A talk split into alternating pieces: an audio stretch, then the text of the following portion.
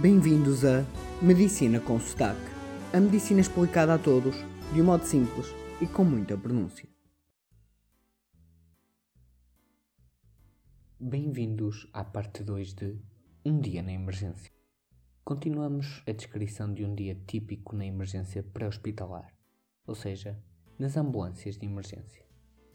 Estávamos já à meia da tarde quando recebi nova chamada do 112, um número europeu da emergência,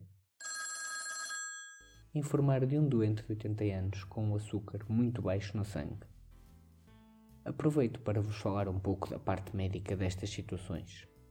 O nosso cérebro usa apenas e só açúcar para ter energia, pelo que quando o açúcar no sangue está baixo, o cérebro não tem energia e a pessoa vai sentir fraca, acabando por desmaiar e, se nada mais for feito, poderá até ficar inconsciente e em coma. Quando chega à casa do doente, ele está deitado na cama, inconsciente, com os bombeiros a porem-lhe papa de açúcar nos lábios.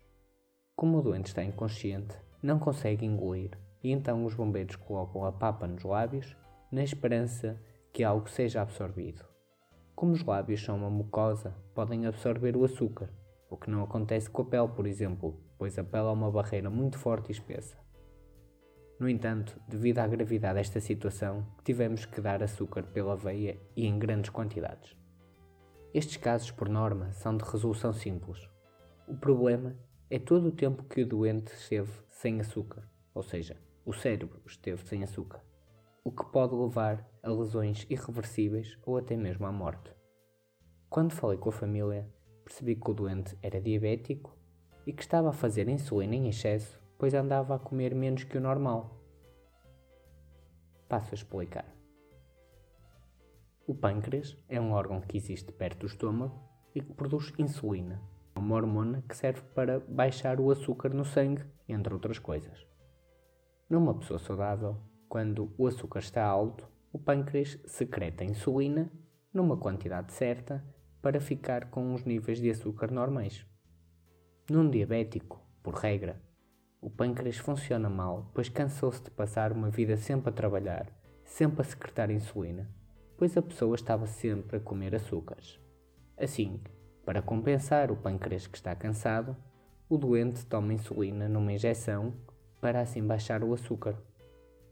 Mas, se o doente comer menos que o normal e usar muita insulina, o que acontece é que o açúcar baixa em excesso. Vamos então imaginar que o nosso cérebro é uma planta que está num vaso. O açúcar é a água que nós pomos no vaso e a insulina é como que uma torneira no fundo do vaso que vai permitir escoar a água. Para a água estar em níveis ótimos e a planta conseguir ser saudável, tem que haver um equilíbrio entre a água que se deita no vaso e a água que sai pela torneira. Se um dia pusermos menos água que o normal, temos que abrir menos a torneira. Por outro lado, se pusermos água a mais, vamos ter que abrir mais a torneira para escoar o excesso. Com a diabetes é igual. Se um dia comermos mais que o normal, precisamos de mais insulina. Se comermos menos, precisamos de menos insulina. Mas neste caso, o nosso doente comia pouco há vários dias e estava sempre a fazer a mesma insulina, a mesma dose.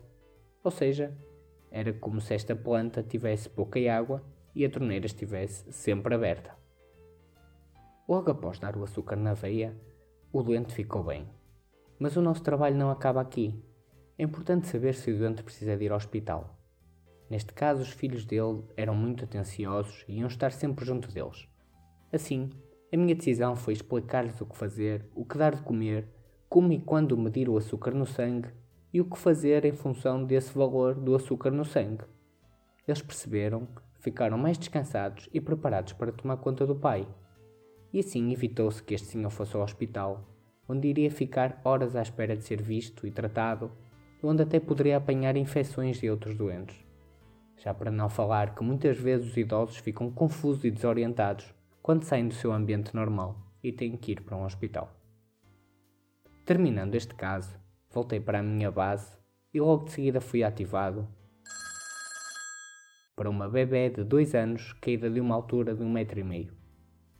É errado sentir nestes casos de maneira diferente, mas aqui na medicina com sotaque os médicos são humanos, os médicos sentem.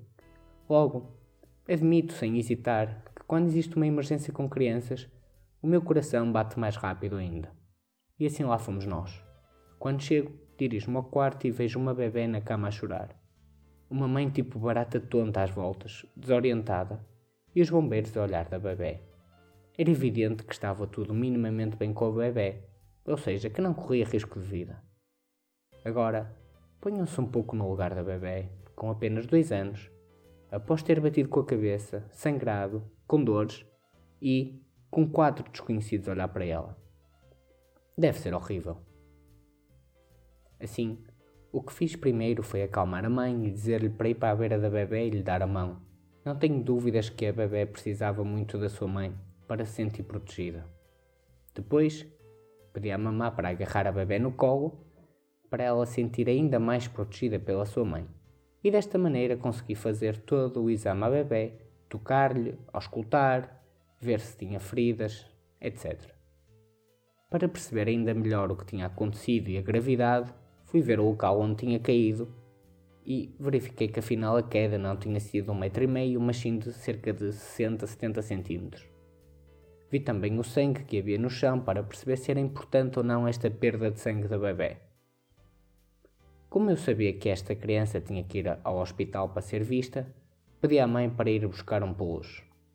Vocês imaginam, depois de uma queda com dores e de susto, ir ao hospital numa ambulância com sirenes pode ser uma experiência que marca a criança para toda a vida, de modo negativo e que pode até causar traumas no futuro.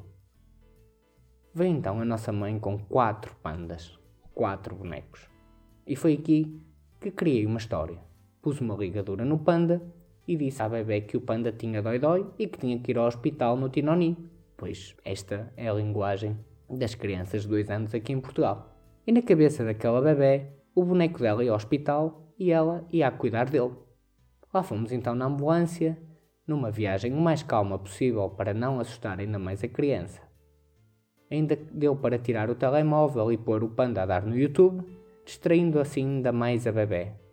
Ao mesmo tempo, eu ia falando com a mãe, ia sempre a avaliar a criança, a ver como estava a sua cor, o seu olhar, a sua atenção, a sua consciência, a respiração, etc. E correu tudo bem neste caso. Como conseguem perceber por estes dois casos, ultrapassamos o limite da medicina enquanto ciência.